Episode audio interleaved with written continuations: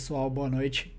Hoje vamos falar com Karatu, sacerdote de Kimbanda Luciferiana, que eu tenho a honra também de ser o meu padrinho, mesmo não pertencendo à minha casa, sempre tive ali bons aconselhamentos ali dele, bastante discussões filosóficas. E em primeiro lugar, vamos à apresentação da nossa co-host, a Mabi. Se apresente por gentileza. Fala galera, é, eu sou a Mabi. É... Tô aqui para trazer as perguntinhas apimentadas da nossa galera a respeito de o que, o que sai de bom dessa. O que tem de bom nessa Kimbanda aí que, que, que, que tá tão hypada? E aí, esses diabos tudo aí. Vamos falar dessa, dessas palhaçadas. E aí, pra trazer um pouco aí sobre o nosso convidado, Thiago Caratu, se apresenta um pouco pra gente aí.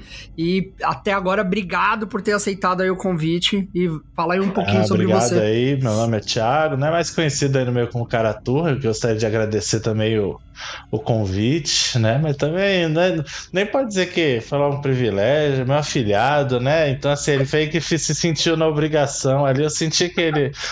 Ele não queria me chamar, mas tudo bem, né? Vou, vou aceitar. Cadeira, gente. Eu, eu acho, já, já protesto, já que é mentira, porque na verdade eu soube que o Bruno até cobrou. É, não, isso é verdade, isso é verdade. Então, assim, mas em todo caso, é, eu sei, pela, até pela qualidade de, dos apresentadores, que será um podcast de que eu não irei me arrepender de ter participado por estarem daqui um tempo entrevistando ou dando voz para não iniciados ou faladores. Como acontece em alguns podcasts por aí. Mas eu sou o Thiago, já estou nessa caminhada já de, de banda já desde 2012. Então aí já são 11 anos já desde o meu batismo, com casa aberta vai mais daqui cinco meses, sete anos de casa aberta, de tempo de quimbanda aberto, já aí no, no meio ajudando as pessoas, iniciando, né? Muitos problemas no meio do caminho, mas muitas soluções, muitas vidas transformadas e principalmente a minha. Sou iniciado do sacerdote Danilo Copini, da LTJ 49, na qual eu já desliguei e sigo a minha jornada já desde 2018. Né? Hoje tenho muito carinho, muito apreço é, pelo trabalho que ele ainda segue. Temos uma boa amizade, mas hoje sigo o meu caminho de maneira independente, apenas apoiando aí o trabalho sério que é, o mínimo, né? Foi meu sacerdote.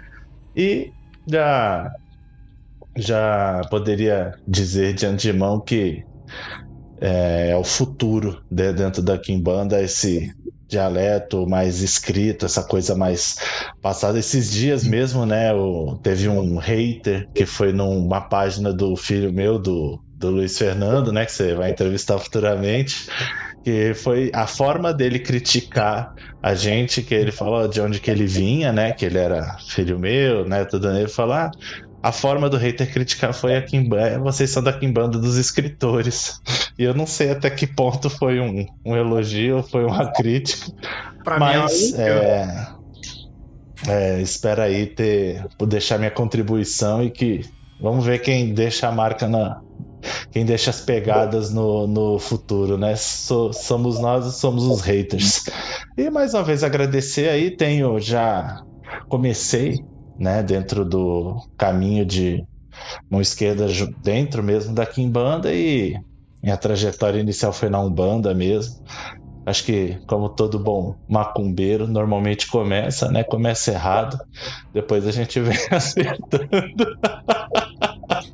É, é, o que diz Mas, um tá amigo aí, meu, deixar... velho, que eu acho que ele, ele tem muita razão nisso que ele fala, que toda vez que você quer cair pela mão esquerda, você tem que saber muito bem as suas virtudes, porque senão é só tropeço, velho. E exatamente, exatamente. Mas, em todo caso, está representado. Ah, só para títulos de curiosidade, né? O termo caratu, a gente pergunta, né? Por que caratu? Caratu é só digina. Não, porque na minha tradição não tinha essa história de digina. Na verdade, né, foi o nome que um belo dia, sentado na frente do seu Pantera, e mais dois irmãos, é, um tá na, tá na trajetória até hoje, uma é, debandou, mas, né, enfim.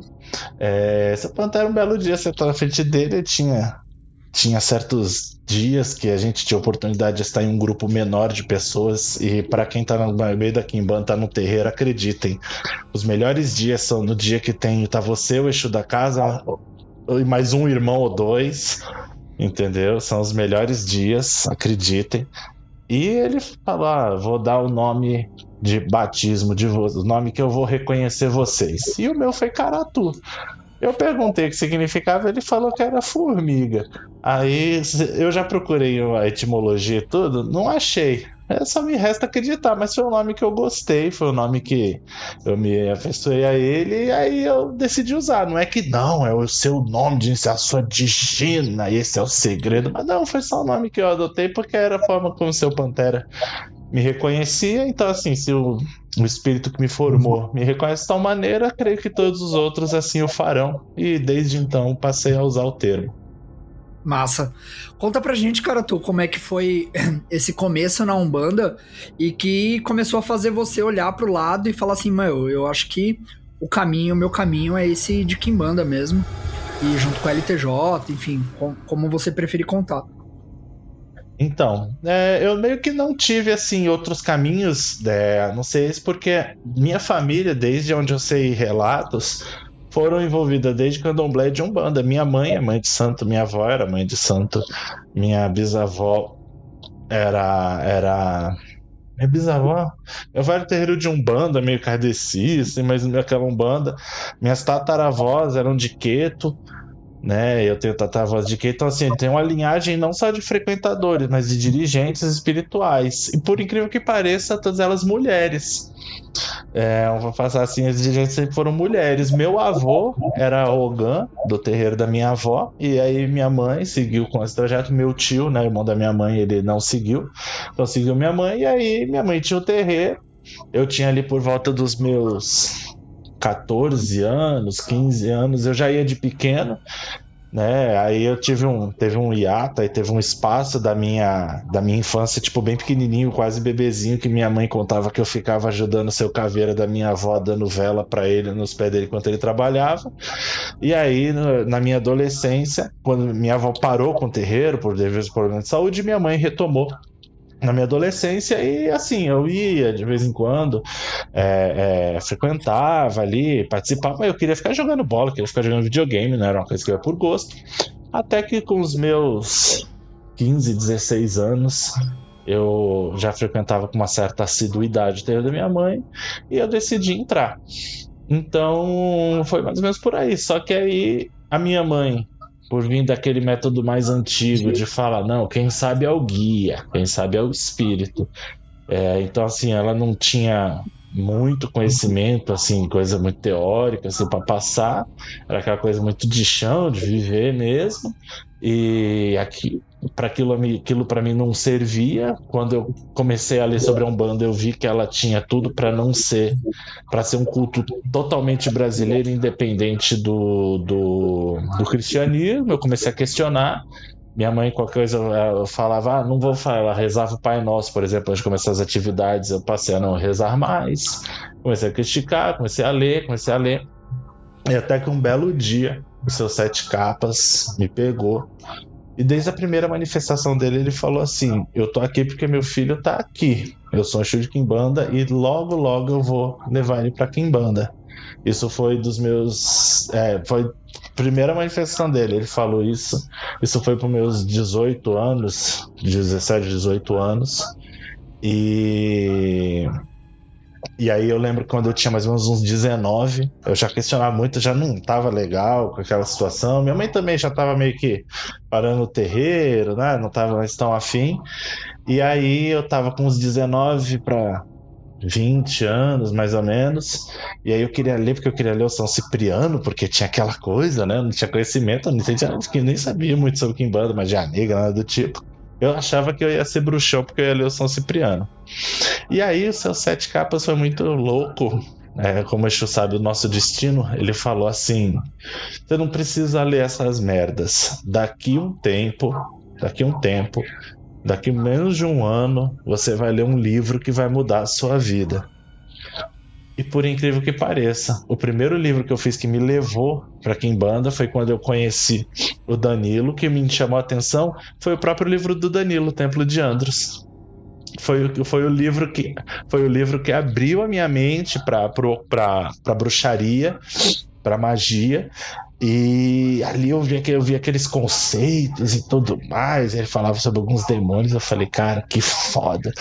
Nesse meio tempo, a minha mãe conheceu o Danilo.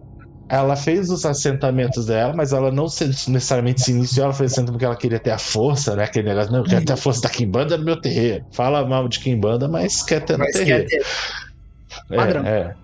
E, cara, tu tá bom velha hipocrisia quando você, quando você conheceu um pouco desse texto do, do Copini, é, ele já era nesse formato da, da, da chama preta e vermelha ou, ou era um não, outro? Não, não, foi um livro, o próprio Danilo fala isso, foi um livro assim, tipo, muito amador, cara. Ele fez com foto assim dos material tirado na cozinha com celular podreiro, assim, na época, sabe? foi o primeiro livro dele. E aí ela fez o assentamento, e o primeiro assentamento que eu vi é, sendo feito foi o da minha mãe. Foi o do seu Tiriri. E aí é que tá. Desde quando eu tava na Umbanda, eu sempre falava isso aí. Quem quiser perguntar para minha mãe, pode perguntar. É, eu sempre falava, eu vou ser, eu, quero, eu queria ser alguém que daquele culto soubesse tudo. E eu falava, não, eu vou me iniciar pra orixá, eu vou ser babalaú um dia, eu vou ser um babalaú. Mas até então eu achava que era aquilo que eu queria. Quando eu vi o assentamento do seu Tiriri ali montado e eu vi o zelo que o Danilo tinha ali no, na condução ali de abrir o ritual e era coisa que eu nunca tinha visto, minha mãe nunca foi de fazer aquilo, aquilo me encantou de tal maneira quando eu vi seu Pantera Negra chegando, aquele, uh, aquela coisa assim bestial que para quem tá começando, eu tava não bando, ainda mais antigamente, há, sei lá, 12 anos atrás, não, não tinha aquele contato. Eu falei, caralho, é essa porra que eu quero pra minha vida. Um dia, um dia eu quero ser assim. Aí, dali em diante, foi só. Ele foi ladeira abaixo. Aí eu já não queria ir mais no terreiro da minha mãe. Comecei a tocar no terreiro do Danilo também. Aí eu matava, tipo, matava a aula, né?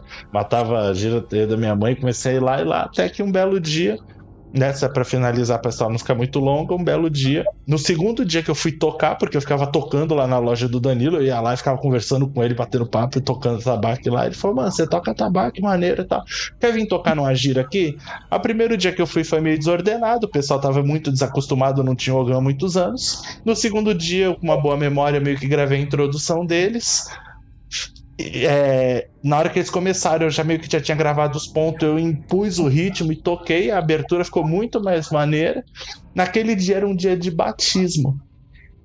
Era um dia de batismo, tava as pessoas sendo batizadas lá, seu Pantera já tinham acabado os batismos, tinha sobrado alguns fios de conta no chão, ponto riscado, seu Pantera olhou para mim, tava tudo meio com nuvem assim, sabe? Tipo, meio nuviado e tudo escuro, as pombagira, era bem apertadinho, pequeno.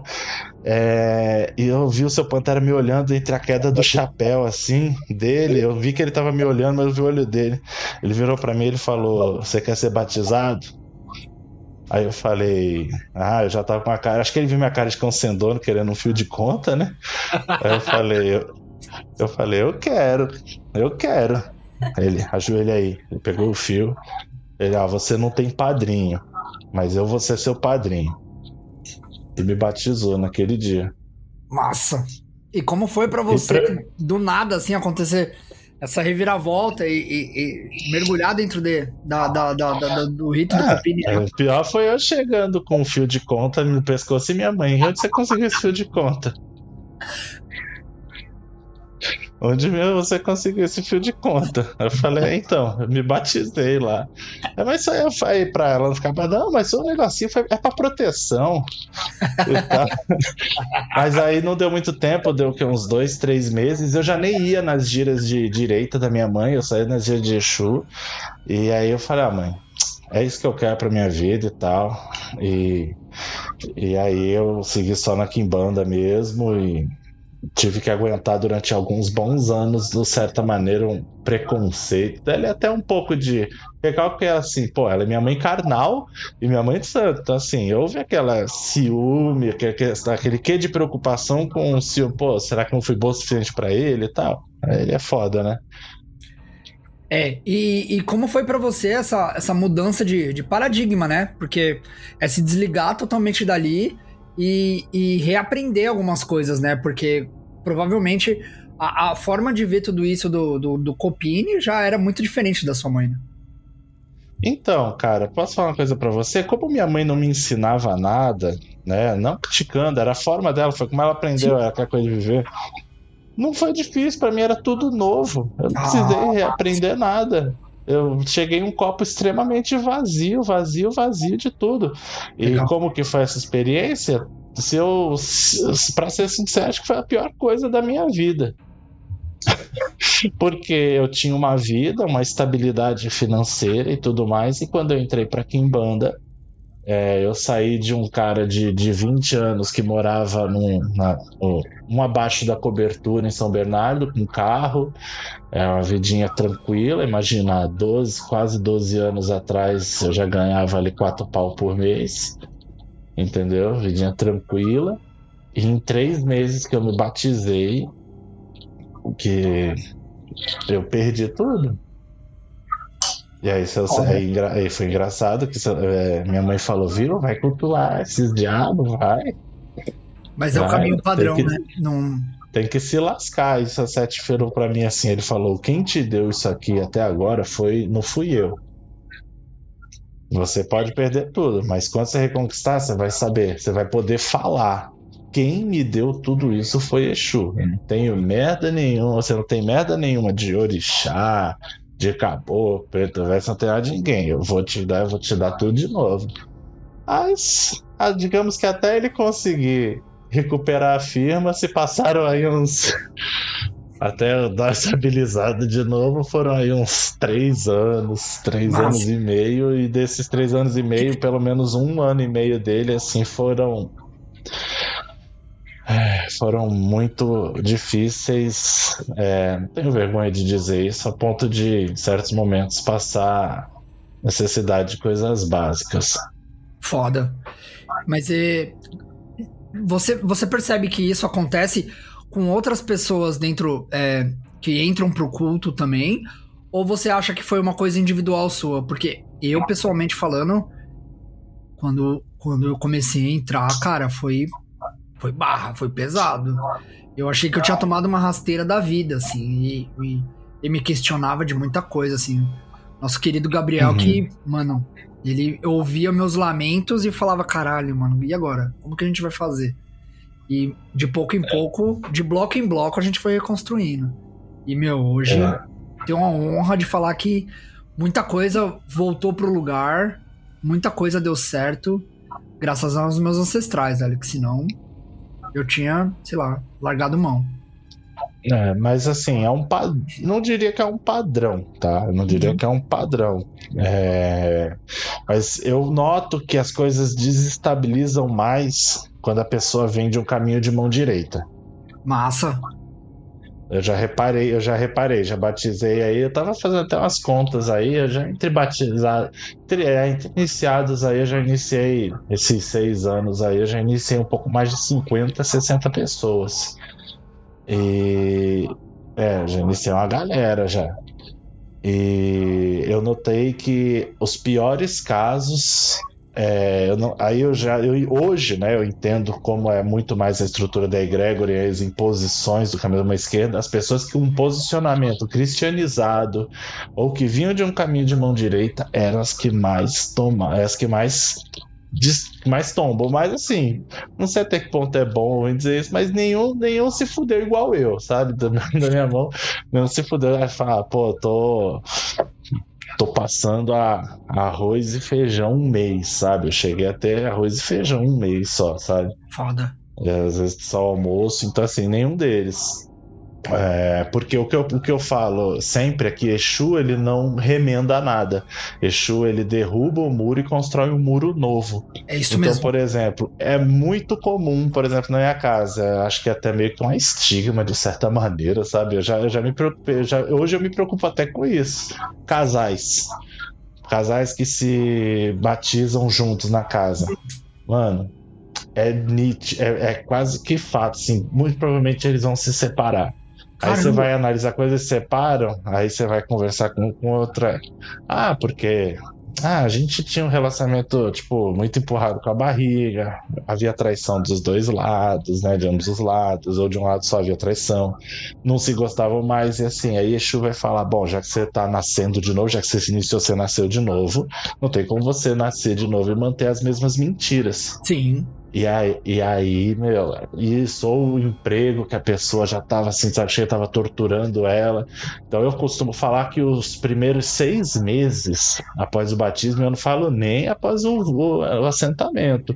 O batismo na minha casa é um rito cerimonial, mas ele é cabuloso, assim, do, das energias dos pactos feitos os primeiros seis meses, assim, meio que dá uma definida de quem quem é, quem aguenta, quem aguenta, já dá aquele impacto na vida e nos conceitos, sabe? E é muito complicado, muito complexo. Legal. Mas eu já notei que quem vem de caminho de mão direita, principalmente, eu tenho um pensamento muito cristianizado, é quem mais toma por bunda. Entendi. Cara, tu, aproveitando que você falou um pouco sobre a, essas origens aí, conta um pouco, é, de, de, indo um pouco pra frente, conta um pouco como que foi é, esse começo de se desvincular da, da, da casa do Copini e criar o seu próprio culto com as suas fundações. Como que vocês veem é, é, estruturas básicas como explicação de, de deidades, de maioral, toda essa, essa cosmovisão, essa, essas coisas bonitas aí que todo mundo gosta de falar. Nossa, você tá, você tá intrínseca, hein? Você tá profundo, hein? É meu tata, é culpa dele. Nossa, não esperava menos. Vamos lá. Vai ficar um pouco. Acho que vou perder uns três minutinhos dos ouvintes, três, quatro minutinhos dos ouvintes, mas vamos lá.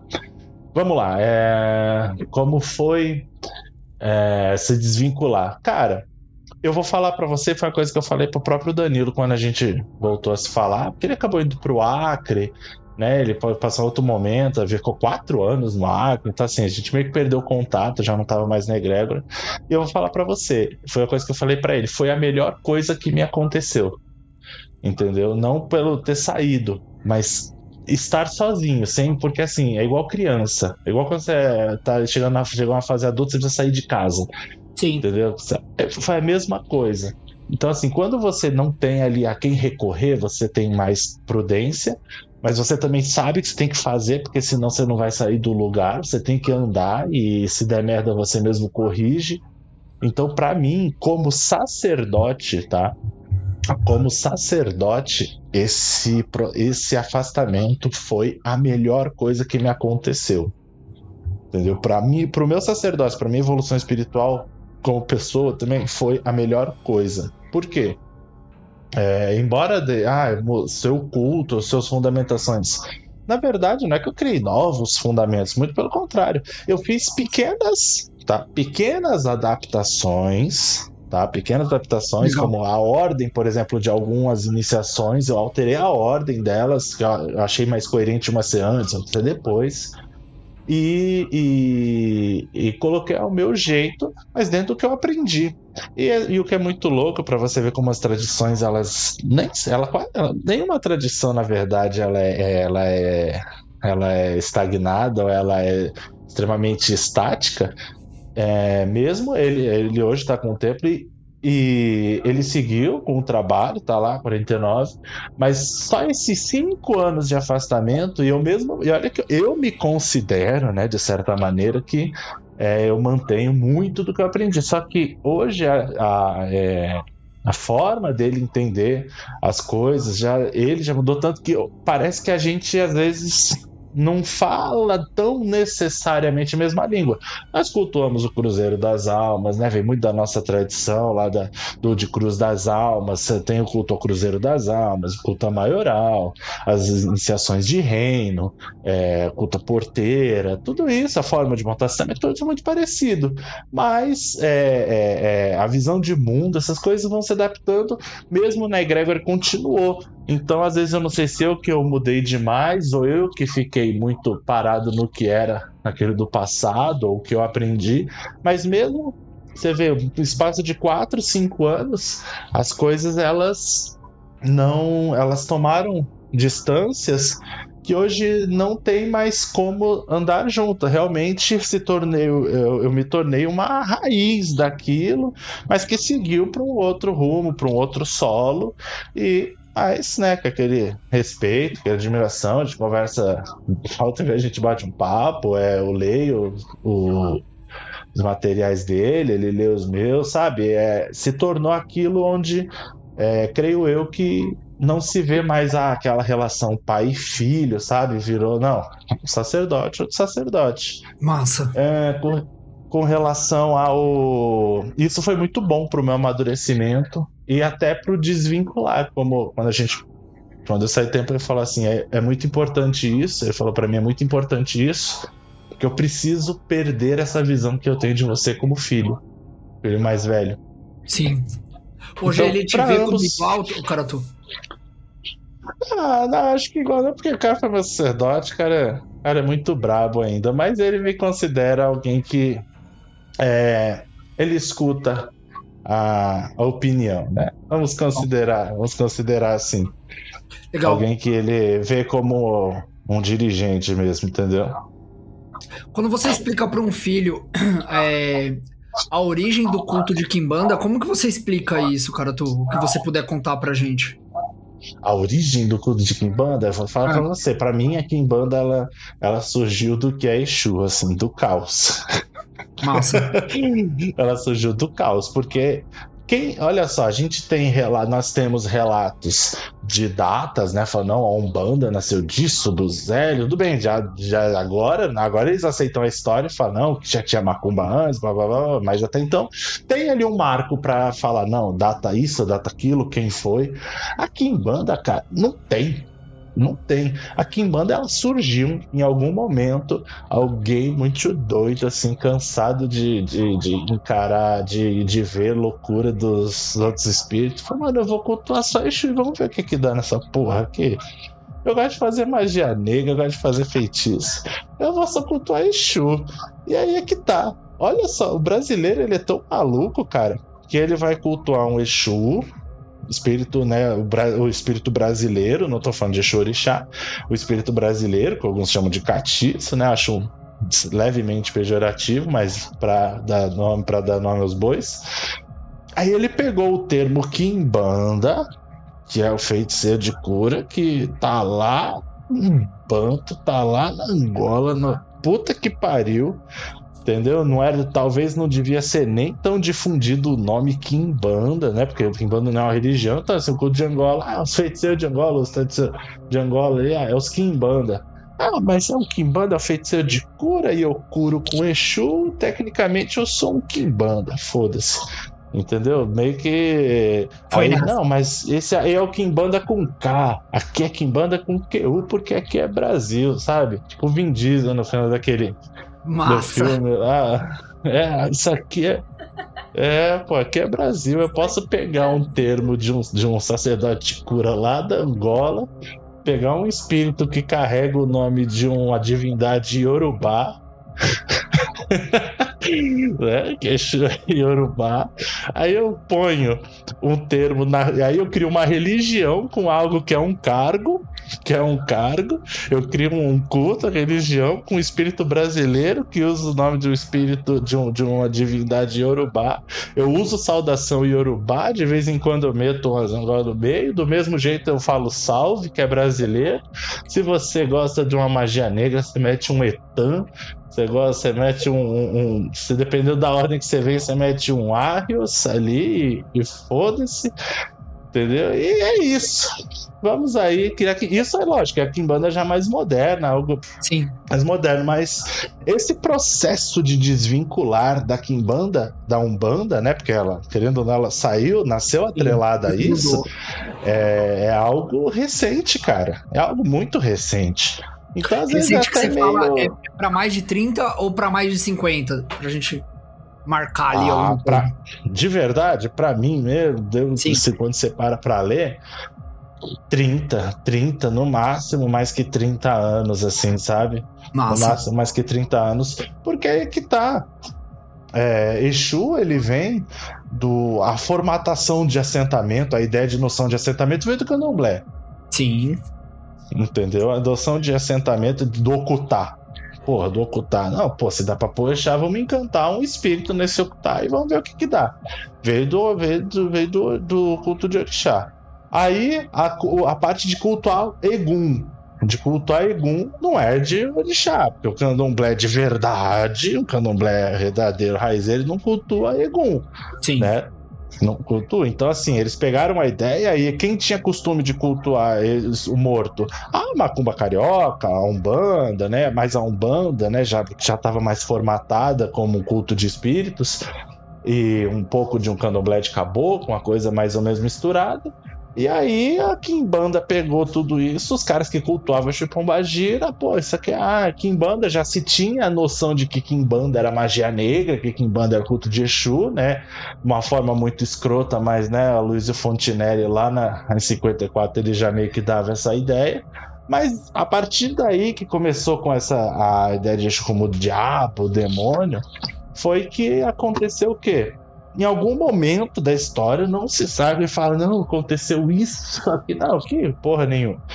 Aconteceu em algum momento a necessidade, eu acho que Exu, ele viu, ele se empoderou de tal maneira que ele falou, não, eu toco minha macumba sozinho.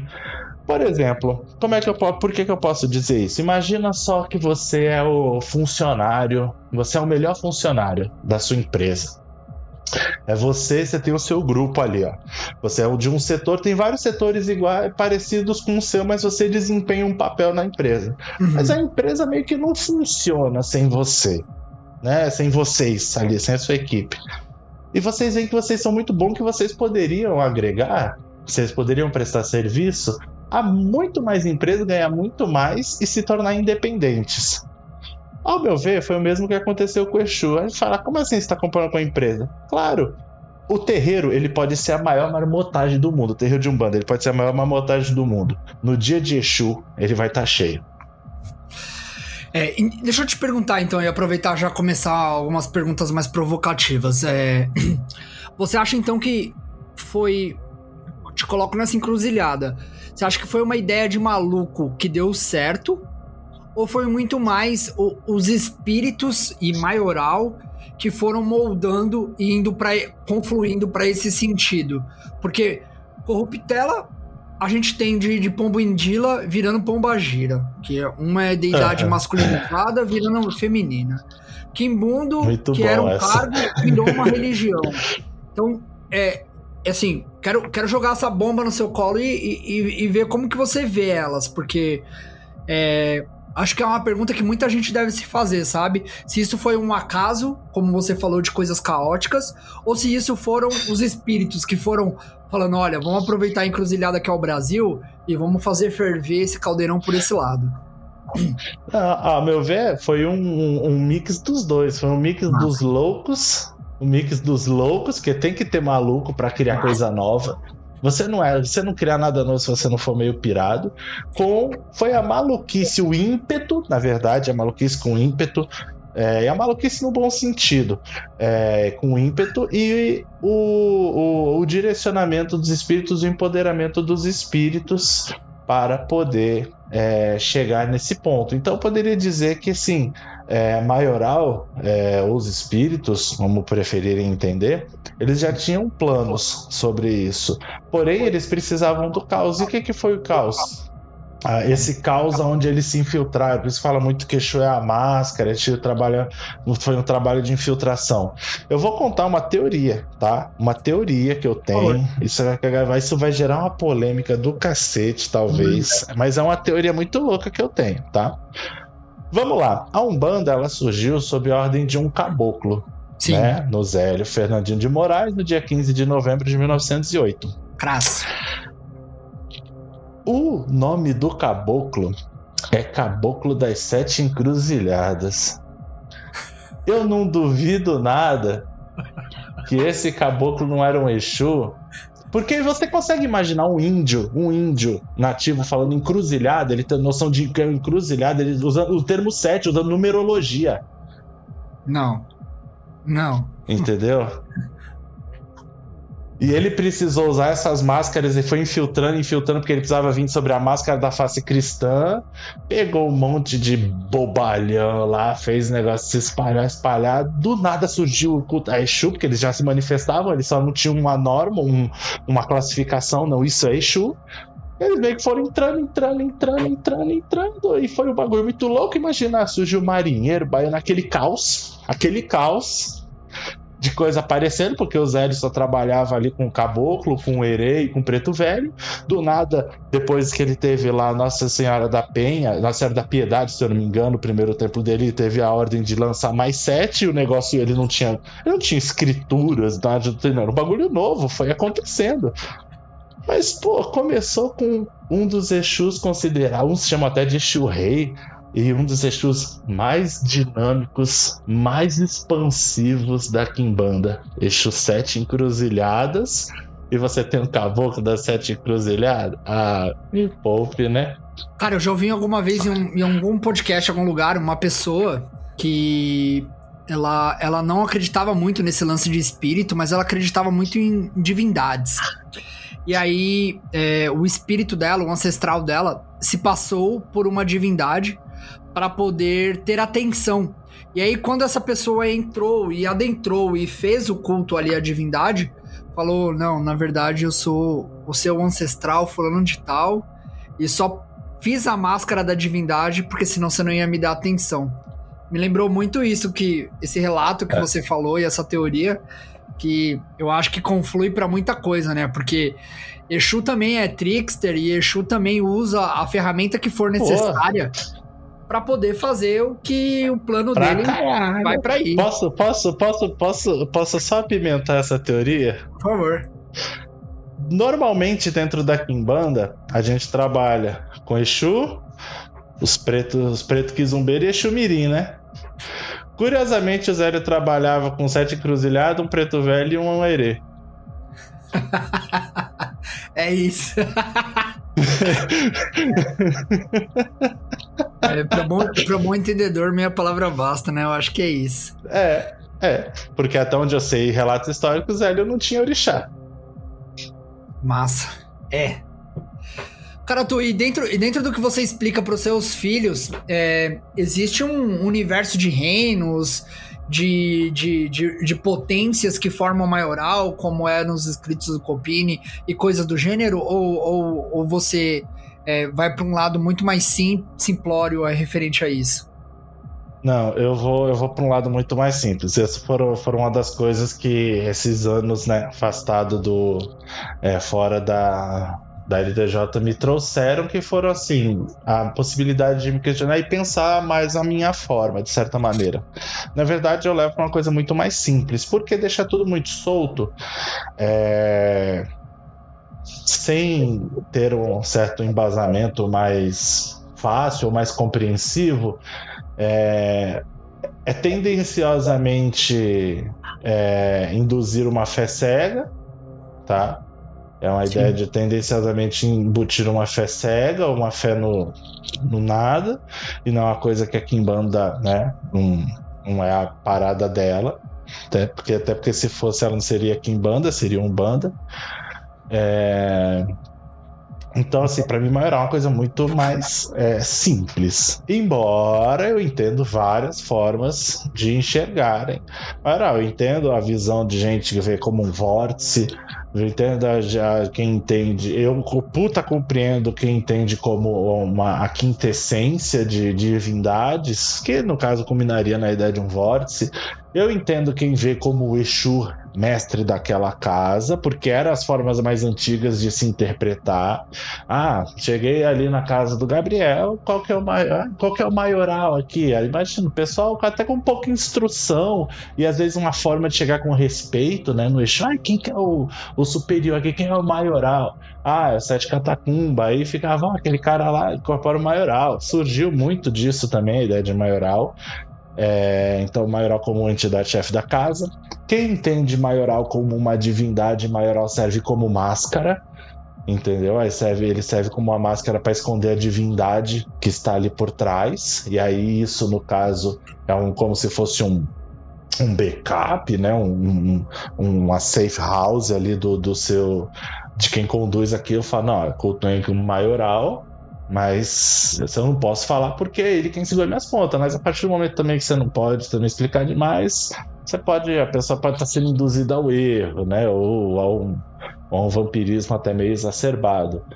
E Sim. então assim, tem várias dessas formas de manifestação. Eu, eu, Tiago, Tiago, a minha forma mais simples de compreender maioral é que maioral eu, eu, considero sim a, a, a, o fato dele ser sem forma, dele ser amorfo, tá? Mas maioral, por ser tão plural, de certa maneira, ser tão indefinido, eu vejo ao maioral quando ele consegue, quando ele consegue mostrar o trabalho na casa, ele consegue manifestar uma casa, a casa que cresce sob a fase de maioral, eu vejo maioral como a expressão, como a manifestação máxima de uma conexão com o divino daquele sacerdote. Massa. Legal. Interessante isso. Você acaba não vendo é, maioral como uma. Eu não vejo maioral como... distante de mim, eu vejo ele próximo a mim. Saquei. É, eu ia perguntar não vejo ele era... tão, eu não vejo ele como algo tão inalcançável. Claro, não é que eu quero morrer, eles vão virar maioral, mas eu acho que eu acho que eu tenho, eu tenho muito mais laços que ligam ele comigo do que necessariamente eu preciso criar, entendeu? Eu não acho que é algo tão. Ai, buscar. Ah, não. Eu acho que ele pode se manifestar é, a, a, forma de cada um. É como se fosse o. Ah, sabe no Harry Potter? Ah, o espectro, o patrono, a forma do animal é a forma, sei lá, de sua essência. Totêmica é, é, Então, isso é uma forma totêmica. A forma como ele se manifestar para você é muito mais, reflete muito mais, de certa maneira, é, você do que algo longe de você, entendeu? Cara, quando eu comecei a praticar Kimbanda e, e ir muito lá na casa do, do, do Gabriel, eu, eu, eu ia entendendo ali de pouco em pouco, ali, conforme os Exus iam falando.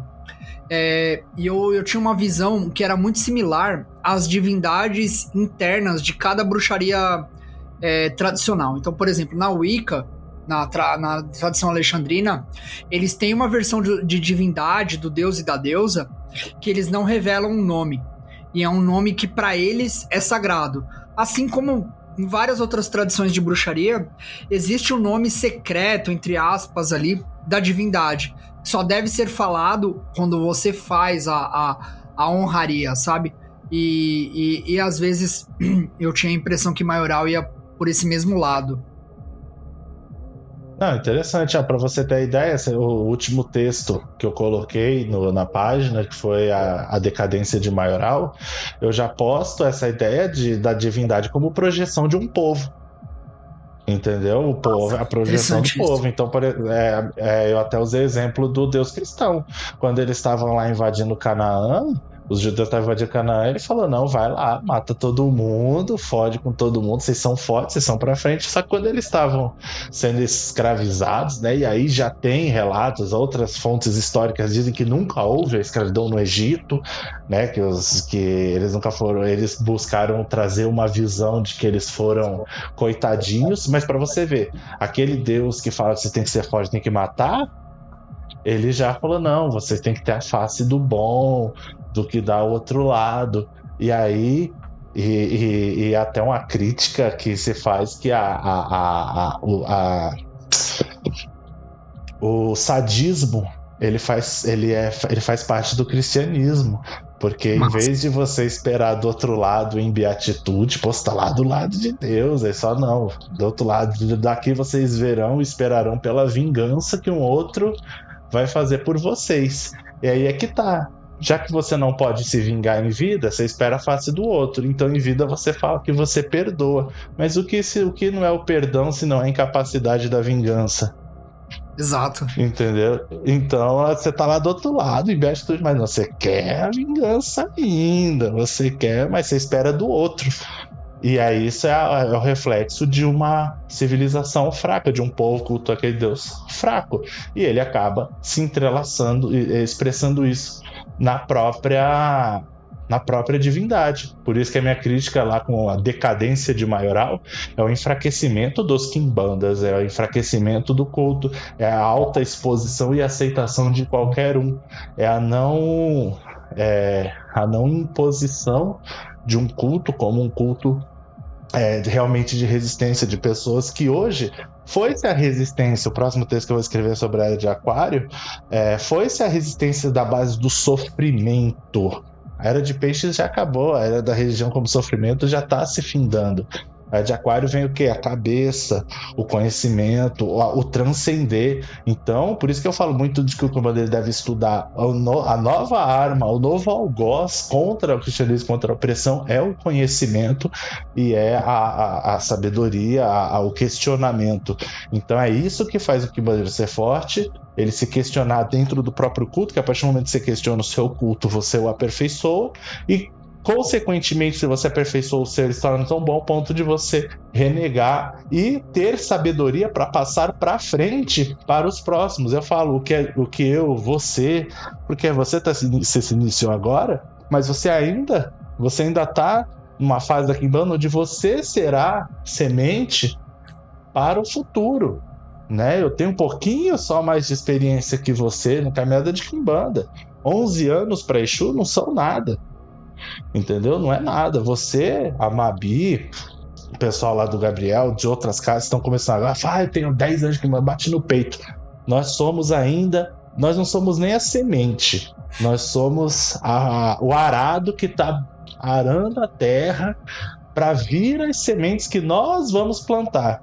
A árvore que é a quimbanda, ela tem muito ainda que crescer, mas para isso ela ainda precisa ser plantada, porque as sementes ainda estão muito desunidas e o solo ainda está muito confuso. A ideia que eu falo de trazer conhecimento filosófico, outros trazerem conhecimentos mais teóricos, e, e, embasar tudo isso e trazer conhecimento, cursos, eu acho super maneiro, cursos de verdade, pessoa que sabe de verdade que está ensinando, é um putarado da terra para crescer uma quimbanda forte. Nós ainda somos quem está arando a terra. Cara, tu, quando, quando você coloca dois, dois, duas perspectivas, dois prismas assim para poder avaliar que Kimbanda é um culto vampírico e que a Kimbanda tá se enfraquecendo, enfraquecendo o maioral por conta de ter um monte de gente é, desprovida de intelectualidade, como que você discursa um pouco sobre esse, esse, esses dois parâmetros assim? Você fala da necessidade da egrégora se alimentar pela quantidade, Sim. mas isso Sim. ser a sua própria falha? É. Hum, interessante, já me, já me questionei muito sobre isso. Até que ponto é, é, comer demais. Acho que vale muito da, de, da dieta consciente, né? Acho que se tivesse um nutricionista espiritual, a Kimbanda saberia muito melhor. As Kimbanda saberiam muito melhor do que se alimentar, porque nem sempre comer muito significa comer bem. É, você acha então, então, que gente, de certa forma a gente está criando uma pessoa, sei lá, obesa e uma, uma, uma espiritualidade obesa com vários problemas que isso acarreta, né? Puta, você usou. Ah, usou, tá certo. Espiritualidade obesa. Espiritualidade obesa. Entendeu? É, é o que eu falei. Ela não é condizente com a Eon que está por vir. Entendeu? Ela não é condizente com a que está por vir. Por quê? É, tanto não é condizente que o que existem aí não é novidade para ninguém que já estuda um pouco de Kimbanda, que existem várias Kimbandas que você chega, você paga, você se inicia, você posta uma foto, você posta um vídeo, do animal ali, você posta o vídeo, você se iniciou. Daqui uma semana, se você tiver um pouquinho de grana, você aluga uma sala comercial, você pinta ela de preto, você põe esses assentamentos, mete um tata em ganga ou uma mameto em ganga, não sei das quantas, no seu perfil do Instagram, do seu Facebook. Você é um sacerdote, você sai fazendo isso na vida dos outros. Para que que essa pessoa, essa pessoa ela agrega alguma coisa ao culto? Não agrega, ela faz parte do dentro da obesidade espiritual que você falou, ela faz parte da gordura, ela só é peso e é um peso que faz mal. Massa. E, e quando você olha para o cenário que temos hoje em dia, você você acaba entendendo que é, é uma menor porcentagem ou uma maior porcentagem como, como analogia que a gente está usando de gordura mesmo, que, que faz parte disso? Maior porcentagem. E você acha que existe um, um, um, um núcleo. Mas sabe, mas sabe o que é? Sabe qual sabe, essa maior porcentagem? Sabe qual é? É porque as pessoas agora, como a Kimbanda tá hypada, uhum. ela não. E, e, eu vou eu vou continuar na analogia da gordura e agora a perda de peso. Como ela tá hypada e tá fácil você conseguir, pô, você põe lá que faz um trabalho amoroso que você traz a pessoa e você garante, pô, cara, você põe uma foto bonita, hoje em dia tem inteligência artificial que faz aí, tem umas IA fudidona aí que faz umas imagens maneiras, texto, blá blá blá blá blá blá. Mete um. comprar uma, uma empresa de marketing aí, ou contrata alguém que entende um pouquinho de tráfego pago, você vai ganhar dinheiro. E você vai ficar tranquilo. Você é um peso e você não corre para ir muito atrás, sabe? Você pagou pelo seu título, você pagou, então assim, tá fácil. Só que a Kimbanda, ela tá ali, igual eu já falei em outros vídeos, outros momentos em lives, que se você pegar o Google, o Google Trends e você jogar Kimbanda, você vai ver que de 2015 Sim. você jogar o máximo para trás, acho que ele olha até 2012, 2010, se eu não me engano, ou até antes. Você vai ver que a Kimbanda fez isso aqui a partir de 2015 a curva vira e ela vira exponencialmente em crescente, e ela ainda tá em crescente. E assim Na como a gente falou que e na hora que a Kimbanda ela atingiu seu apogeu e ela começar a entrar em declínio, né? E assim, a coisa não ser mais hypada, que hoje tudo é momento, e que os Kimbandeiros terão que começar a correr para conseguir alguma coisa, ou vão ter até que trabalhar, né? Não vai isso aí não vai colar mais, vão ter que aprender o culto, ensinar uma nova forma, um culto mais inteligente, tiverem que correr, a partir do você começa a correr, você emagrece, ou seja, na hora que a Kimbanda começar a precisar correr para se estabilizar, ela queima essa gordura, porque são pessoas acomodadas, querem dinheiro fácil, querem espiritualidade fácil.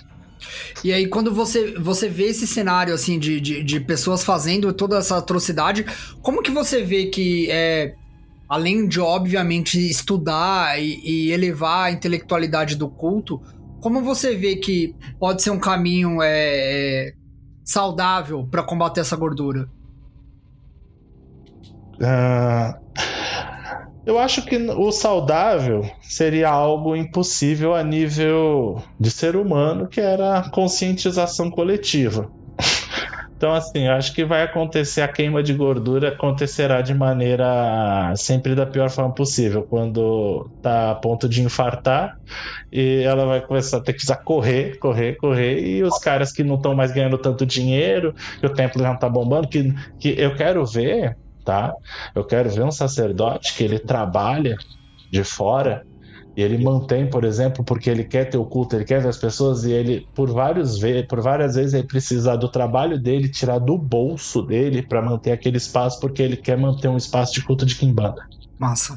Foda isso. Isso é bem foda. Dia isso que isso tiver que acontecer, e o dia que isso tiver que acontecer, fala, não, pô, mas eu não tô aqui pelo dinheiro, é pelo culto. Eu gosto de ter meu espaço de reunir com as pessoas, levar o culto de maioral, e, pô, o pessoal aqui ajuda e tal, mantém a casa, e pô do bolso. Quando isso começar a acontecer e a gente vai correr, Tá? E eu respeito quem trabalha com a espiritualidade também. Eu acho que se você é um sacerdote, sacerdócio é ofício. Quem faz isso e faz de verdade, com as autorizações do tempo certo, puta, tá tudo certo. E eu sei que essas pessoas não são a gordura. Essa, essa, essa, essa a parte magra da coisa, aquela coisa que faz bem. Essas são as que vão sobreviver e não vão passar por esse problema. Mas a partir do momento que o pessoal, gordurinha, que tiver que deixar não ser mais é, hypado, o negócio não tá tão alto, eles tiverem que mostrar que eles têm amor por aquilo e não só um momento, rapidinho eles saem e vão procurar um outro culto que estão hypado, como uns aí, né? Como tem judeu, quimbandeiro, né? Tem, tem padre, quimbande... tem padre quimbandeiro. É. Entendeu? É, cara, tô mudando um pouco de, de, de perspectiva disso. Como que você vê dentro do culto de Kimbanda é, essa, essa autodeificação e a elevação do, do, do, do bruxo, da pessoa ali, é, em prol de se tornar um, um, ser maior, divino e etc. Como que você vê isso, essa perspectiva de, de dentro da LHP, dentro da, da Kimbanda? Tipo, uma, quase uma ideia de Assunção forma Deus, né? É. você vê que você isso é tá, você tá querendo você, é, você fala do. É, bom, acho que você está querendo dizer do processo de simbiose, né? Que acontece entre você e o espírito. Isso. É, eu tinha, eu tenho. Tinha não, né? Tá vivo ainda. Ah, sim, embora siga outros caminhos. Tinha um irmão que ele falava que quando você se inicia e você começa a dar seu sangue, você pinga seu primeiro sangue para Exu, você entra num processo, abre aspas, de exunização, fecha aspas. E isso é uma coisa que eu já debati algumas vezes com a minha esposa, que é de você entender o seu mestre né? De você entender o seu mestre, entender como ele pensa e passar. Se você entende que ele é um mestre, que ele sabe mais que ele tem uma consciência, a forma de pensar dele é melhor que a sua, é você assimilar essa mesma forma para você. Essa person essa perso é, de certa maneira, essa personalidade. Porque o que, que é, na verdade, agora é um outro ponto mais reflexivo, quem entender, entendeu, vai pegar a ideia. É, Exu quando você fala para mim a sua, a sua entidade, eu sei mais das suas falhas. Eu chego lá e falo, ah, o Bruno é do Exu Morcego. Eu sei mais das falhas do Bruno do que das qualidades dele. Sim. Aí falar, como assim, Thiago? Como assim você sabe mais das qualidades, das, dos defeitos dele do que das qualidades? Não estou entendendo. Porque se nós entendemos que Exu ele vem a fim de nos aperfeiçoar, ele vem a fim de nos melhorar como pessoas, como magistas, a fim de, é, de, de transformar a nossa consciência, a nossa vida, nosso status quo. E ele, e ele, ele representa a, toda essa transformação em prol de algo maior na espiritualidade, porque ele precisa vir valorizando o que já é bom.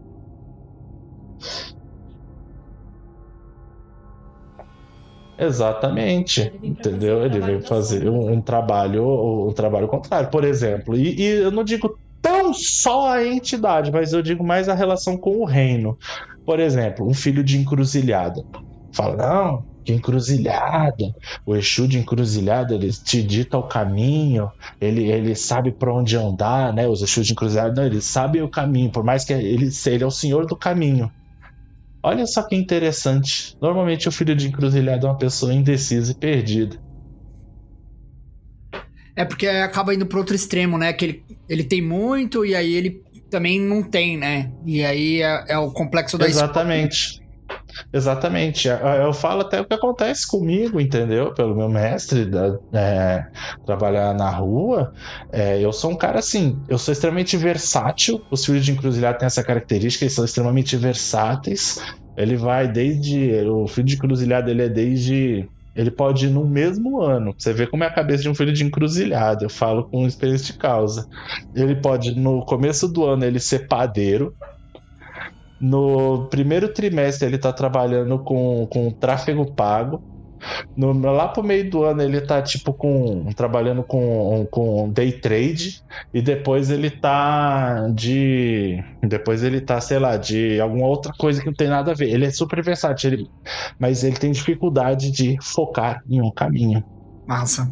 As encruzilhadas, ele, ele vê aquela possibilidade de querer abraçar o mundo e ele tem essa necessidade de estar tá correndo ele tem muito entusiasmo e gás para algumas coisas, para meio do caminho e já procura algo para meio que entorpecer a cabeça dele ali. E ele precisa ter foco. E a encruzilhada, o Exu de encruzilhada vem trazendo isso. Exu é senhor do caminho, não é o caminho que é senhor de Exu. E você, você percebe que sempre o, o, as falanges e o reino que a pessoa, que o Exu atua, atua sempre nesse, nesses pontos que a pessoa precisa trabalhar, ou na verdade ela às vezes é totalmente inconsciente disso e ali para ela foi um despertar, sei lá, alguma coisa nesse sentido. Hum, eu não sei se eu captei bem a sua pergunta, mas. Sei lá, a, pessoa, a pessoa às vezes acha que é super decisa, super. É, escolhe rápido ah, as coisas, sim. e aí de repente ela se ah. vê como uma pessoa de encruzilhada e fala, mano, não sei. Assim, não, mas que na verdade esses são um dos aspectos. Estou falando que todo, exatamente todo filho de encruzilhada sim, sim. É, é, é, é, perdido. Tá? Alguns, a encruzilhada tem vários aspectos. E a pessoa, às vezes, por vezes, ela é boa nesse. Mas um outro aspecto de filho de encruzilhada é a questão de agressividade. Entendeu? Se você parar para reparar, tanta agressividade, a impulsividade com crime, assassinato, se você parar para pensar o, as, as, entidades que normalmente, isso encruzilhada e lira, mas as, as entidades que normalmente têm é, um nome relacionado a um metal, a um objeto de morte, um objeto cortante, estão ligados a encruzilhada e lira. Nossa. Sete garfos, sete facadas, seus sete punhais, Exu Capa Preta, que é uma entidade ligada a assassinos, é, é, é matadores de aluguel, seus escudos, ou seja, é uma, são entidades que por estarem na rua e às vezes na lira, em local, eles têm esse viés agressivo, esse viés por vezes não é o termo mais correto, mas é o que eu vou usar para exemplificar uma ideia até um pouco meio mau caráter, meio ladino. Estão sempre ligados em encruzilhada, a ideia de um crime, entendeu? Então também existem esses aspectos. Então em algum desses pontos essas pessoas elas vão se ver e vão falar, porra, é aqui então que eu vou trabalhar, é aqui que eu vou absorver a essência contrária que meu mestre pode me passar e eu aperfeiçoar isso e chegar do outro lado de uma maneira melhor, entendeu? Massa, interessante, muito interessante. Cara, tô, e, e, e como que você vê hoje em dia é, a sua construção de, de, de, de, maior valor, assim, o que, que você caracterizaria como a sua construção de maior valor, assim, a sua grande obra dentro, dentro da sua, do que você faz, dentro do que você tem feito na sua caminhada? Minha grande obra, olha, é muito complicado, porque assim, é... infelizmente ou felizmente, eu tive, eu tenho pouco tempo, né? Igual eu falei, 10 anos para estudar nada. E eu de casa aberta, tá? De casa aberta, eu tenho seis, vou fazer sete anos ainda. Então eu não tenho lá, vamos dizer assim, uma grande jornada, falar, oh, grande obra, até porque eu tenho só 31 anos, né? Acho que quando acho que se você continuar com esse podcast, quando eu tiver lá com os meus 50, 60 anos, mais uns 21, 30 anos de casa, fala, porra, não, foi pra caralho, contribuir. É, eu acho que eu estou na construção da minha grande obra, do que vai ser deixado tá? É, do que vai ser deixado como conhecimento. Eu pretendo trazer uma, uma instrução mais filosófica, mais uns pensamentos diferenciados para o culto. Inclusive, iniciei um curso de introdução à filosofia e uma das pretensões que eu tenho é fazer o curso de filosofia na faculdade, né? Cursar filosofia. Eu quero poder trazer isso para o culto. Acho que é uma coisa que falta, um pensamento mais crítico, mais racional sobre as coisas.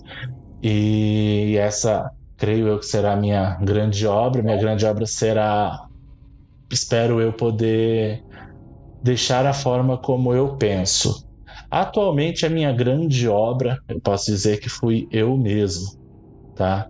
A minha grande obra para mim hoje até o momento foi eu mesmo. Eu saí de um, um berço cristão, é, morei, eu nasci em São Paulo, nasci em São Paulo, morei muitos anos, morei até os meus 12 anos os meus dois anos até os meus 12 anos no Nordeste, entendeu? Passei muita dificuldade lá, vim para São Paulo, deu uma melhorada na minha vida. Aí quando eu saí da Umbanda, eu passei, tipo, muito perrengue e segui a vida e tive uma passagem com as drogas ali na minha adolescência.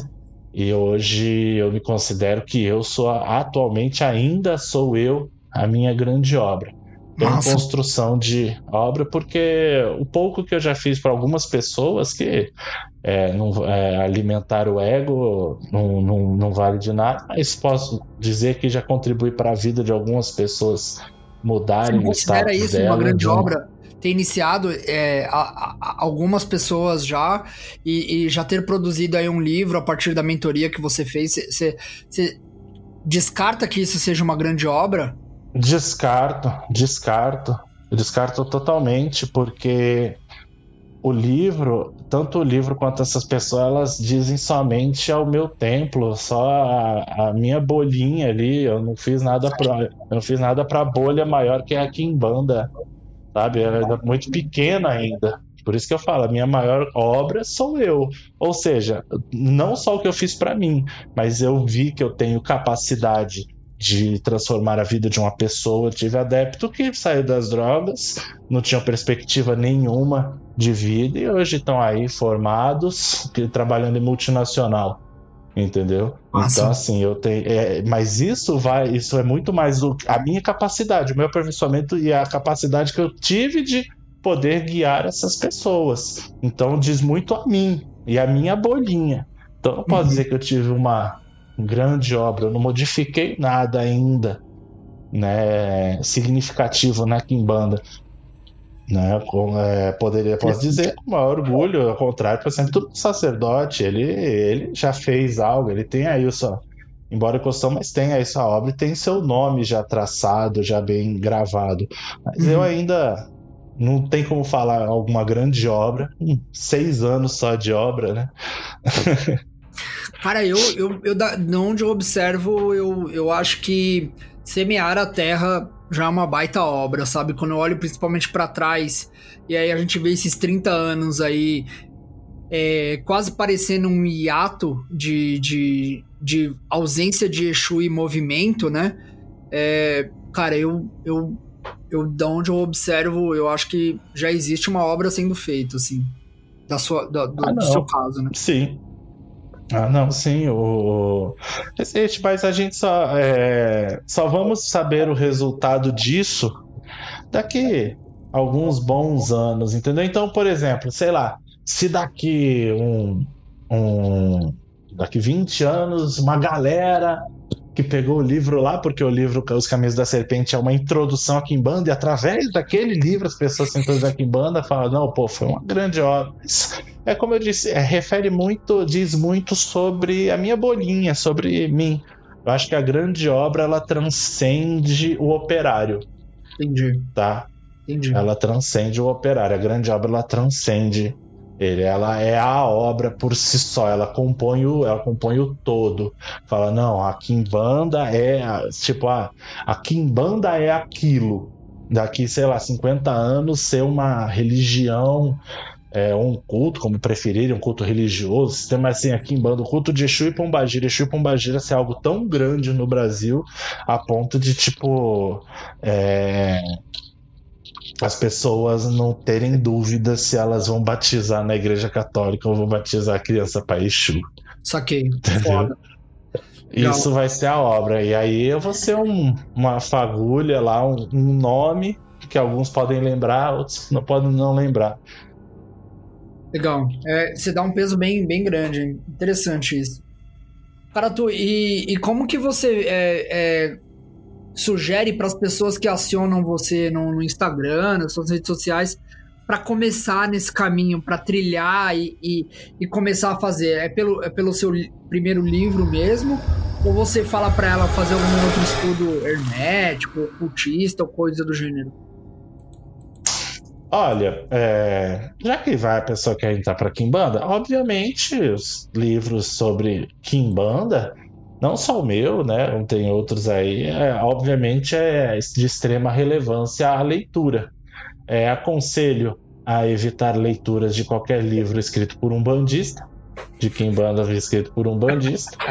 É, sou enfático em dizer que eles vão encher a sua cabeça de dúvida e de groselha. E, principalmente, como a Kimbanda ela vem na contramão do cristianismo, ler muito e buscar conhecimento sobre luciferianismo, satanismo. Lógico, não virar um bitolado, mas entender o que não é só ah, eu sou contra o cristianismo. Por que eu sou contra o cristianismo? É, aonde a minha essência, por que, que minha essência bate por esse caminho de mão esquerda? Entendeu? E eu acho que os, os conceitos mais de hermetismos, ocultistas, termos ocultistas, e mais livros introdutórios, a filosofia mesmo da coisa, Sim.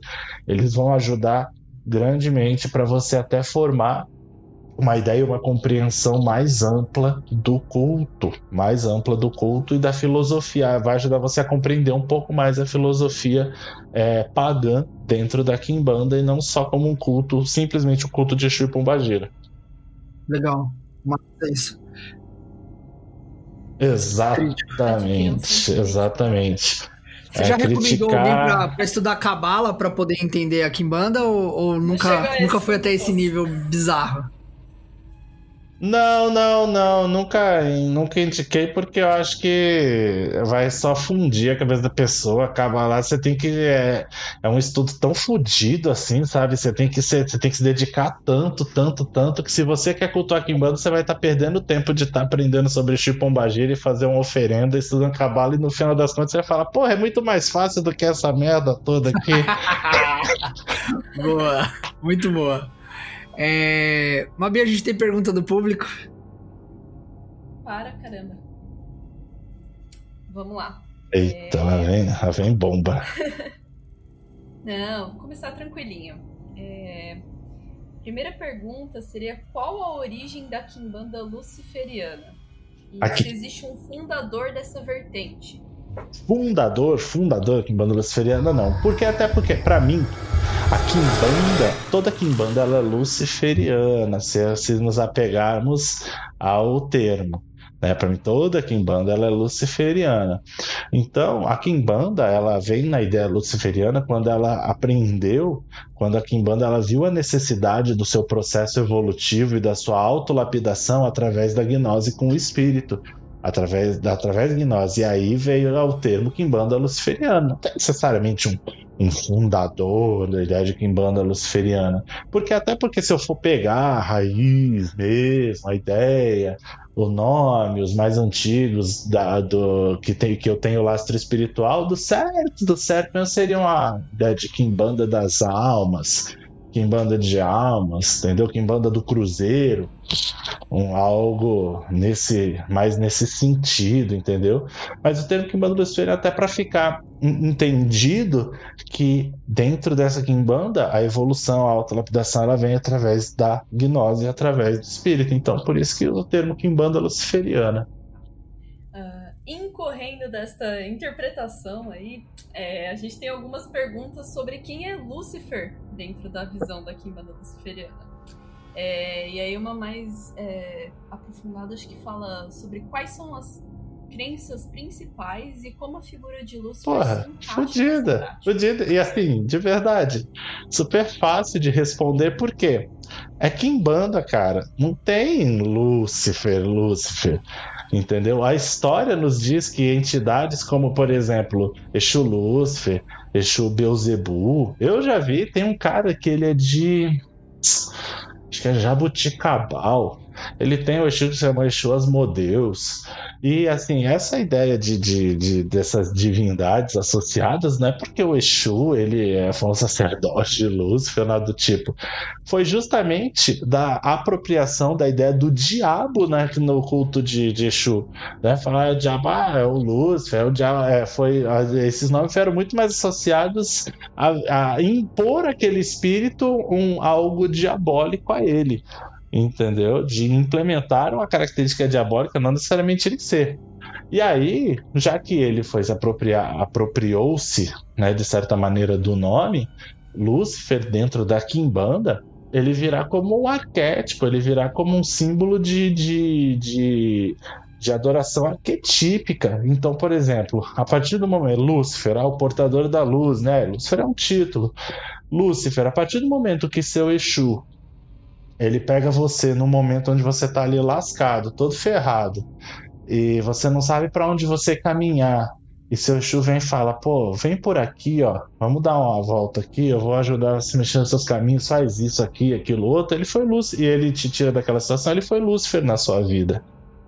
Entendeu? Então, a busca de Lúcifer, a, a ideia de trazer o, arqué o arquétipo de Lúcifer para o culto é falar: nós aqui questionamos, nós aqui buscamos o conhecimento, nós não buscamos uma fé cega, nós não buscamos a ignorância, muito pelo contrário, buscamos a evolução através da nossa própria essência, dos nossos próprios ancestrais, com um valor crítico e com sabedoria. Pronto. É aí que entra Lúcifer na Kimbanda.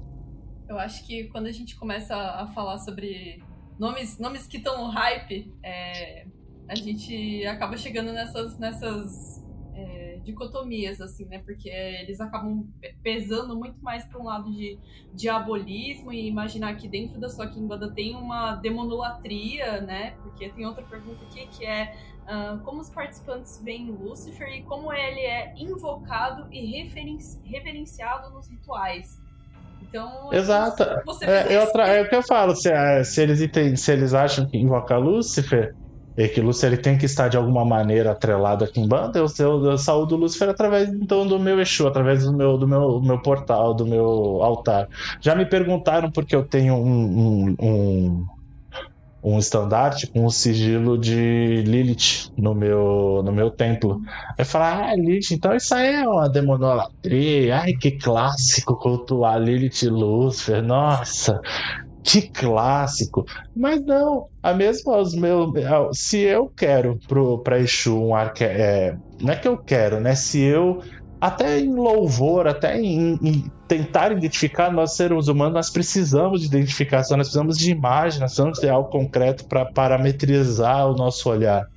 E aí eu associo a, é, é, esse arquétipo de Lilith, por exemplo, a Pombagira, Porra, faz super sentido, cara. Mulher empoderada, mulher que não se submete ao patriarcado, dono de si, entendeu? A revolta contra o sistema é, é, cristão imposto, o sistema imposto, a não subjugação, entendeu? Porra, se eu, se eu não quero, como que é uma forma de eu dizer, ou de eu louvar, ou eu pelo menos trazer para minha mente uma referência a isso? Ser, podia ser Lilith, podia ser qualquer outra divindade que representasse isso. Você só nunca vai ver uma foto da Eva e nem da Maria, mãe de Jesus, porque em nada representa a Kimbanda. Então, assim, é só representatividade, gente. Vocês nunca viram na minha página, vocês nunca viram, ninguém nunca viu na minha página. Ah, ritual é, para ritual de Kimbanda, embora eu faça outras práticas de uh, algumas outras práticas é, pessoais de Kimbanda, mas nunca viram. Ritual de Kimbanda fode, com né? Lilith. É. Porra! Não pode, cara. Na verdade, no, em rituais Sim. pessoais, ninguém nunca viu eu postando sobre nada disso, relacionado da Lilith Lúcia. Nunca, nunca, nesses seis anos de casa, nunca, nem. E eu vou, eu vou ser mais incisivo ainda. Pode perguntar para qualquer adepto meu, nem adepto meu porque é algo extremamente pessoal. Uma coisa é suas práticas pessoais, isso não tem nada a ver, é, não tem nada a ver com o que você tem ou não ali, né? E, ali é, antes de tudo, é o seu templo. A placa de trânsito que vai ter ali, ou o estandarte que vai ter, é problema Exatamente. seu, né? Ali. As pessoas e, precisam e, e na minha página, é, é, embora eu pus lá que em Banda Luceriana e Bruxaria Ancestral, antes o nome do templo era Templo de Kimbanda Caminhos da Serpente. Eu tirei o Kimbanda porque eu faço a, o culto a alguns outros seres, a ideia da bruxaria ancestral. Então, assim, por isso eu coloquei como subtítulo Kimbanda e Bruxaria Ancestral. Tem a minha esposa também que cuida dessa parte, que faz a parte de culto aos deuses e a bruxaria. Mas, é, principalmente, uhum. primeiro, porque eu não queria é, é, muita correlação com os Kimbandas, que quando eu tirei o nome tava muito. A marmotagem assim tava no nível. Tava muito altíssimo, então quem pesquisasse Kimbanda, eu não queria que eu saísse na mesma página de pesquisa que outras pessoas. Então, assim, quem acha o templo, acha que escreveu o 14. Não vai ser porque escreveu Kimbanda, porque o nome do templo é Caminhos da Serpente, então quem vem é um pouco até mais filtrado, né? Foi meio até com uma estratégia de marketing, vamos dizer assim, mas até para eu não me nivelar igual aos que estavam na época Massa. quando eu tirei. O que mais, dona Mabi? Entendeu? Fale, Mabi. Manda a brasa, dona Maria Gabriela. Questão aqui que acaba batendo um pouco nessa tecla de novo, né? Que seria como a figura de Lucifer seria absorvida na cultura de matriz africana. Aí acho que seria legal uhum. até para você falar um pouco sobre o que, o que tem de, de basilar de, de cultura africana dentro do seu tempo. Basilar, gostei do termo. Estou lidando com pessoas que gostam de gastar verborreia. Eu não vou que a verborreia. Na hora que você falou isso, ele já subiu a régua. Nossa, não. Fudido, fudido. Não esperava menos de Dona Mabi. Não esperava menos. Vamos lá, o que que tem de africano? Cara, tem o nome Exu, africano, é, algumas saudações, mas para mim, Tiago, eu não gosto da, do excesso de africanização do culto. Tá? Eu não curto muito ideia de essa extrema africanização. Eu gosto da ideia de que aqui em banda, é, o de Pombagira, até se você olhar, vamos olhar ele com os caracteres mais amplos, vamos abrir um pouco nossa visão. Ele tem ele é ele é nativo europeu com sotaques com tendências africanas. Por que que eu digo isso? Exu usa cartola, chapéu. Isso é influência europeia. Tá? É influência europeia. Eu, é, olha, eu vou falar para você, eu, até sei que tem que usa meio turbante, assim, mas a coisa mais rara do mundo é você ver entidades usando turbante ou alguma coisa muito africanizada. Exu, principalmente, ou é chapéuzinho Panamá, aquele meio italiano, assim, né? Aquele pick blinder, aquele negocinho pick blinder, cartola. É, as roupas das pombagiras sempre muito vitruviano, muito século XX, entendeu? Muito século XX. É, dificilmente você vai ver a Pombagira pedir aquelas roupas muito coloridas que às vezes usavam na África. E assim, pô, vamos pegar a África mais antiga. Nem a África, cara, o mundo mais antigo, pobre, cara, pobre não tinha direito de escolher cor de roupa, não, cara. Esse negócio de roupa colorida é pra. É, hoje é liberado. Antigamente era roupa sem cor, cara. E não é muito antigamente, não. 100 anos para trás aí, pobre usava o preto né? Ou por vezes assim, roupa fácil de tingir aquele preto, aquele preto surrado, ou roupa de cor de saca, né? Aquele cor meio bege, aquela coisa, roupa assim, cara, que usava, coisa simples. Então, assim, você vê as entidades com uma espécie de uma roupagem bem europeia. Nós temos os pontos riscados que em nada tem a ver com tradição iorubá, porque até onde eu sei a ferramenta de Exu é o Ogó. eu nunca vi o Orixá segurando tridente. Se você parar para analisar, os pontos riscados lembram muito alguns símbolos nórdicos e vem muito de tradição de bruxaria ibérica, né? Ali, da, ali ainda na Europa, porque a manifestação do tridente você tem ali em Poseidon, né? Cultura grega. Saca? Então, assim. É... E o tridente foi associado a uma ferramenta diabólica quando esses seres que usavam foram demonizados, e aí automaticamente o cristianismo impôs isso a Exu, já que Exu era diabólico, foi imposto a ele o uso do tridente. Entendeu? Então, assim, é... você vê, eu tô falando diversas coisas. Bebidas, por exemplo. É... Pombagira gosta de vinho, gosta um vinho do, vinho de é, um vinho vermelhinho, gin. né? É, até onde gin, gin que foi instruir, foi o gin que foi de outras tradições, né? Então assim, você vai ver que se você for pegar o que você usa, usa mesmo, tirando alguns fundamentos, às vezes como um, talvez um obi, um robô, um, a ideia dos búzios, né? Embora, embora os cauris eles já eram retratados em outras, em outras culturas também, mas vamos associar a ideia como dinheiro, o búzio os africanos. Mas assim, se você parar, se você pôr uma panela e, e, e elencar assim em porcentagem, você vê que a menor porcentagem tá, se você buscar mesmo, a menor porcentagem tá na influência, é, na influência africana. Foda. Entendeu? Até porque Kimbanda nem culto de orixá, né? Kimbanda, tem, tem Kimbandas aí que fazem e tal, que põem o Ogum, né? Ultimamente andou surgindo uns textos, né? Muito bem elaborados, né? Põe Kimbanda, mas aí com culto.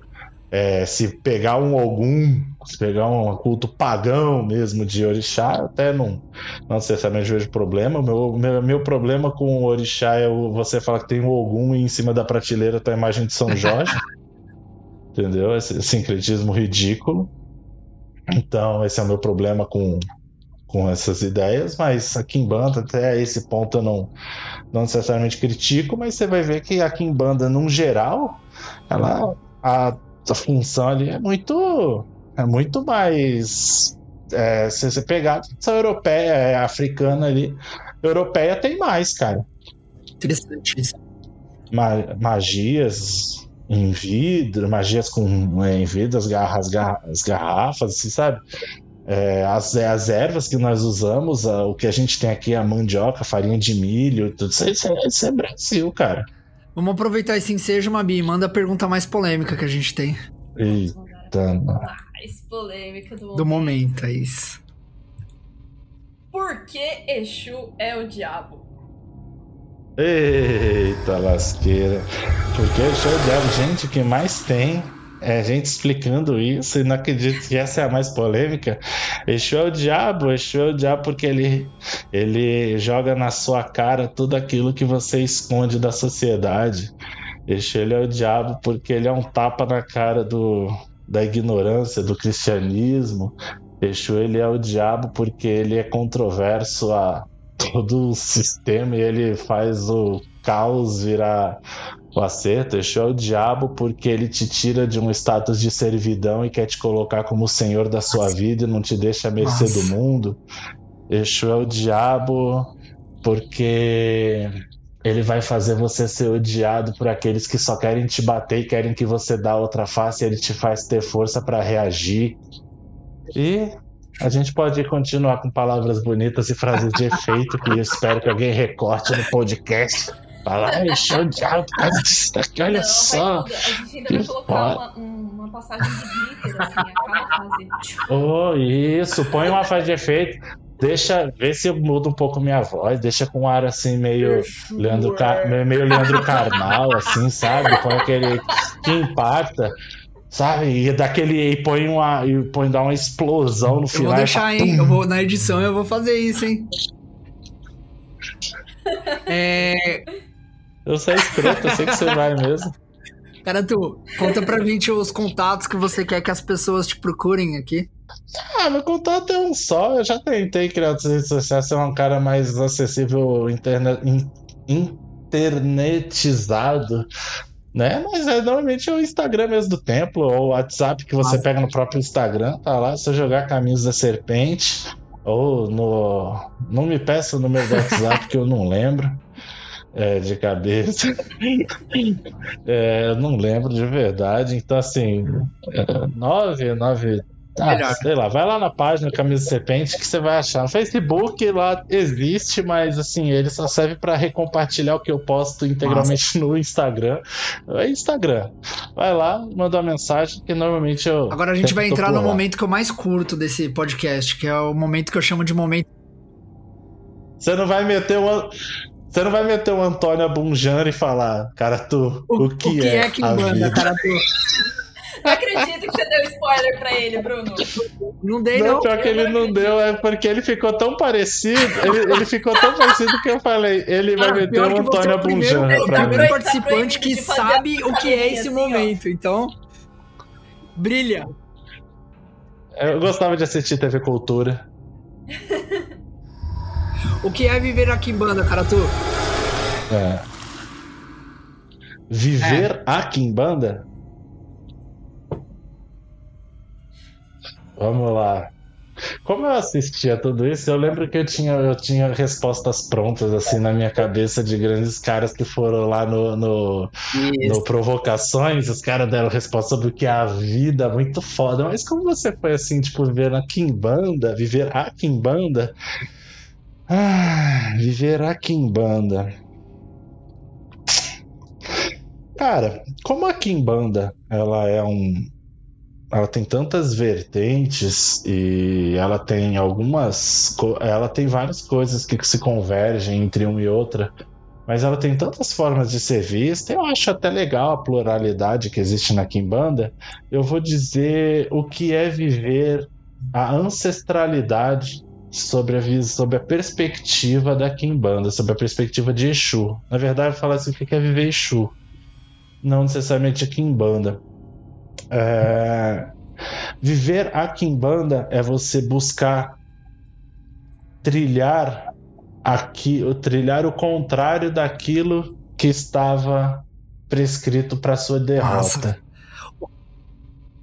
Trilhar, para mim, trilhar aqui em banda é isso, é você, antes de tudo, você cultuar, porque aquele que conhece a história não está, fadado, pelo menos a não repeti-la, ou quem não conhece está fadado a repeti-la, a partir do momento que você se conecta com seus ancestros, com seu ancestral e você entende o que que ele passou, o que foi, você está a um passo, não que você não possa ter problemas, você está pelo menos um passo adiante é, um passo à frente, na verdade, de pelo menos é, corrigir e ter a ciência da correção disso. Então, para mim, viver aqui em banda é viver o auto, é o aperfeiçoamento, é viver, é, é viver o, o júbilo da lembrança do, do passado, dos seus ancestrais, é você honrar os que vieram Nossa. antes, é você viver aqui em banda, é fortalecer o, o chão, as pegadas que já passaram antes de você. Entendeu? Acho que viver aqui em banda é muito mais bonita falada necessariamente do que vivida, claro. É se fuder também, é saber entender sua, seus perrengues, o que que você tem de errado, aonde estão suas falhas, superar sua vaidade, né? É, superar seus problemas. E eu acho, e acho não, principalmente é, viver aqui em banda é você aprender a amar aquilo que veio, aquilo que você nem sabe que te deu a existência, que te deu o caminho que você Cara, tem deixa hoje. eu perguntar de novo, então, que senão você não, você não vai parar. O que é viver aqui em banda? Não, você não é, é, é muito provocações mesmo. Viver aqui em banda, viver aqui em banda. É... Não, eu vou, eu vou, então eu vou dar uma frase só. Vou dar uma frase só. Manda. Deixa eu só formular uma maneira melhor. Viver aqui em banda é ser o portador do. é ser o intermediário. Viver aqui em banda é você ser, é você ser o intermediário ou você ser o agente das glórias futuras pelas palavras dos antepassados. Massa. E o que é viver aqui em banda, cara? Tu? Viver aqui em banda é você pegar seu afilhado e mandar ele se lascar.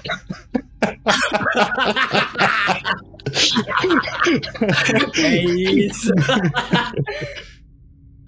É isso. É a coisa mais sincera que você falou, então, é essa, né? É você chegar num nível onde você possa ter afilhados que te perturbam e você mandar ele se lascar. Cara, tu, de verdade, cara, eu agradeço muito a, a honestidade, a transparência que você trouxe nesse podcast hoje, a sua, a sua forma de ver a Kimbanda. É, para mim é muito precioso poder é, trazer isso num podcast e, e, e, obviamente não vão ter cortes nenhum, vai ser na íntegra isso e, e eu acho Esse muito é precioso é isso, apesar de é, é, também. Mas meu, eu acho que com, mesmo apesar da gente ter ido bem longe no tempo, é, trouxeram informações muito preciosas, assim, principalmente para quem para quem quer se auto-perguntar de, de, de, coisas de Kimbanda e trazer um pouco de luciferianismo para Kimbanda que vive e não ser só uma ovelha num culto de Kimbanda de Exu, eu acho que é muito importante a pessoa se auto-perguntar todas essas coisas que a gente levantou e foi falando nesse, nessa uma hora e meia que a gente tá aqui conversando, sabe? Pô, bacana. E até para abrir até mais espaço, que eu tão quietinha, eu tenho uma provocação agora. Mabi. Eu, pro, eu prometo. Não, eu, pro, não, eu prometo que responderei, seja ela qual for. É, se você pudesse fazer uma pergunta que você talvez só tivesse quando você tivesse um sacerdócio há muito tempo, mas se tivesse, pudesse fazer agora, qual seria? Quer que você morre, mas assim, ah, talvez não vão me falar. A pergunta de milhões. Eu não dou essa oportunidade pro Bruno porque eu sei que ele, ele, ele, ele, ele, é. Eu não dou essa oportunidade pro Bruno porque eu sei que ele ia me lascar, então. É, Deixa eu só até colocar é, uma claquete que, ó, pra gente saber desse que momento. É viver aqui em banda, né? Aí pra mim eu tenho que criar fase de efeito. Eu tenho. Mas eu, eu, eu tenho que criar. Não, mas você ficou tão quietinha a, entrevista inteira, assim, só absorvendo, não é possível, falando. Putz, teve uma, tem uma parada que eu gostaria muito de saber. Nem que a minha, não é que a minha resposta talvez dê a resposta correta. Lá vem, ela sabe. Cara, ah, pra quem tá com dificuldade de falar uma. A primeira. é. Não, é que as coisas estão aqui, assim, ó, flutuando uhum. numa nuvem. É, acho que a primeira coisa seria o como você é, perpetua e influencia nos seus filhos da sua casa a mesma autonomia que você teve de saber o que precisava ser alterado no, na forma como você cultuava antes com o seu sacerdote e o que floresceu dentro de você como, a, como o enaltecer da sua própria kimbanda e como você tipo fomenta isso nas outras nos outros filhos, sabe? Como falar para eles, olha, você precisa pegar o que é o que é de bom aqui, o que você vê de valor, o que é o ferramentário para você ser o Kimbandeiro, o bruxo, o magisto, foda, sua melhor versão e, e melhorar isso. Só melhorar. Eita! Essas já, são, essas já são as duas ou tem a segunda ainda? Não, ah. acho que tem a segunda, mas pode. Como que eu. Né, deixa eu ver se eu entendi. Como que eu cativo nos meus filhos, é, de certa maneira, a minha ideologia né? O... Bom, como eu disse, é, como você mesmo citou, a questão do, do se aperfeiçoar, de buscar a sua melhor versão, como que eu acho que eu acabo trazendo isso para os meus filhos? Eu tenho uma resposta mais simples, mas acho que ela é extremamente direta. É, muito dos meus. É, eu, já, eu, já, fui né, relativamente criticado por ter um contato muito próximo com os meus adeptos, até de certamente amizade mesmo, sabe? De, de falar groselha, botar apelido no outro. A gente vive fazendo figurinha pejorativíssima um do outro, entendeu? Até do afilhado eu já fiz, né, Bruno? é. E, e, Várias figurinhas dele já. E essa proximidade me, me, dá, me dá, dá a eles um acesso a mim que para alguns é uma visão prejudicial, né? Falar essa proximidade, porque a ideia do a idolatria, né? O, o, o idolatrar um ídolo, ela é, é ela é uma coisa que para um sacerdote por vezes deve ser valorizada, mas então a forma, a maior forma de eu mostrar para eles que eles devem buscar aperfei o aperfeiçoamento é mostrar o quão falho eu sou. É mostrar para eles que eles sabem das minhas fraquezas, minhas falhas, mesmo assim eu ainda tô na luta, porque é muito fácil você idolatrar e falar, ou aliás, é muito fácil você apequenar alguém de dizer que ela nunca vai conseguir ser nada ou fazer aquilo se ela não acha, se ela acha que para você é perfeito e ela se enxerga cheia de falhas. Ela se enxerga, sabe, pequena perto de você, ela fala, ah, nunca vou ser isso daí, não tem porque, porque pô, o cara, o cara tem dinheiro, o cara sempre tem dinheiro, o cara namora uma mulher maneira, o cara tem perfil, o cara não tem problemas, e não, pô, eu tenho tantos problemas quanto vocês, eu tenho tantas falhas, falhas gravíssimas que eu considero, e a maioria dos meus filhos tem até uma noção disso, mas eles veem em mim por, tentar mudar, ou mudar a minha vida, minha conduta, e como eles estão sempre muito próximos de mim, eles veem isso. Então é o que se diz, né? Palavras movem, exemplos arrastam. Massa. E qual é a segunda pergunta, Mabi? Tô curioso da segunda pergunta também. Primeira foi pesada. como, como não tornar os, os, os filhos, as proles, tão gordura quanto é. que vem vindo aí. Importante. É... Eu acho que a, a segunda pergunta ela acaba sendo talvez um pouco contraditória no, no, sentido de a gente estar tá falando de uma Kimbanda é, e, e, de termos luciferianos e toda essa construção de, de o que é o auto melhoramento e tudo mais, é, Mas como você, como você enxerga é, esse caminho luciferiano numa vontade tão bonita de entregar toda, toda essa capacidade de, de ser melhor para os outros, assim. Porque isso tá, é muito é muito mão direita, é muito fofo querer melhorar o mundo da Kimbanda. Quero fazer. É, é, é esse programa vai mudar o nome, não, não é possível. Tá? É, provocações versão Kimbanda.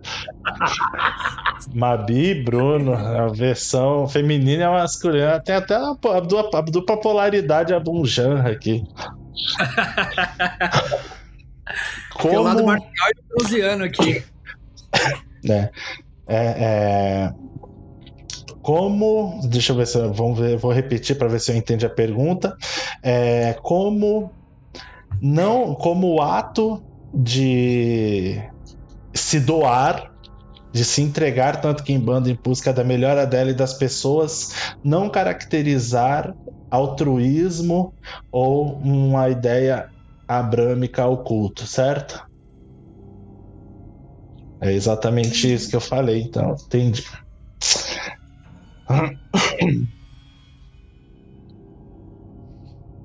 Eu tô pensando se eu falo isso de uma forma muito rasgada ou de uma forma mais culta, mas eu acho que. Acho que. Não, acho que tá chegando. É.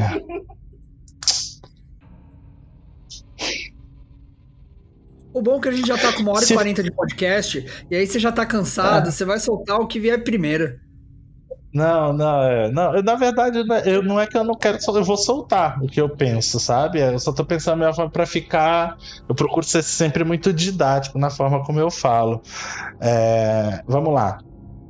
Eu acho que esse maniqueísmo de bem e mal, altruísmo ou, ou, ou, ou indiferença, é, é uma forma de manipular. A polaridade, é, a polarização das coisas, ela, ela só é boa para quem quer dominar. Né? Para quem quer domínio. A polarização ela só é boa para quem quer domínio. Então, é, caracterizar que você é uma pessoa que busca lutar contra um sistema opressor, escravista, e você busca trazer isso para dentro do seu culto e, e tentar conscientizar as pessoas de que elas praticam um culto, né? Elas têm uma religião na qual elas cresceram para aquilo porque é, é, comum. Elas vivem, elas vivem de forma comum. Elas pensam de acordo com o inconsciente coletivo e você buscar trazer de alguma forma uma visão contrária a isso, uma outra visão disso for uma ideia de altruísmo, de forma visto pejorativamente, me considerem um altruísta da Kimbanda. Entendeu? Mas aí você vai falar assim: ah, mas quem tinha que nascer é, com a chama, a chama negra, é, chama negra. Quem já tinha que nascer, nasceu. Você não acha que por vezes você está desperdiçando sua energia com quem não tem importância, com quem não vale a pena, né? Porque a partir do momento que você faz é, é, ilumine, aí vem aquele uma corruptela, né? Ilumine alguém sem olhar a quem. não é bem a face da Kimbanda, né? Ilumine, ilumine a quem, alguém sem olhar a quem. Não é bem essa a ideia. Mas a partir do momento que isso é considerado pejorativamente falando, é como se eu quisesse manipular o poder para mim só. É como se eu quisesse manipular de certa maneira o conhecimento. E eu, particularmente, acho que conhecimento na cova é igual água de salsicha, não serve pra porra nenhuma. Massa. Então, se for para me considerar um altruísta da Kimbanda, me considere. Tava esperando você falar que você ia montar um exército. Não, não, não. Como eu disse, a era, do, a era da, da religião peladora já está se acabando. Já acho que o conhecimento ele é muito mais poderoso do que uma arma. Mas se for necessário, vai que acontece uma guerra religiosa fodida aí. Alguns quimbandeiros vão se unir ao catolicismo para não morrer, mas tenho muita convicção de que talvez esteja eu entre os mortos em batalha. Eu estarei entre os mortos, velho, com algumas cabeças na mão, inclusive. Da hora. Pois é.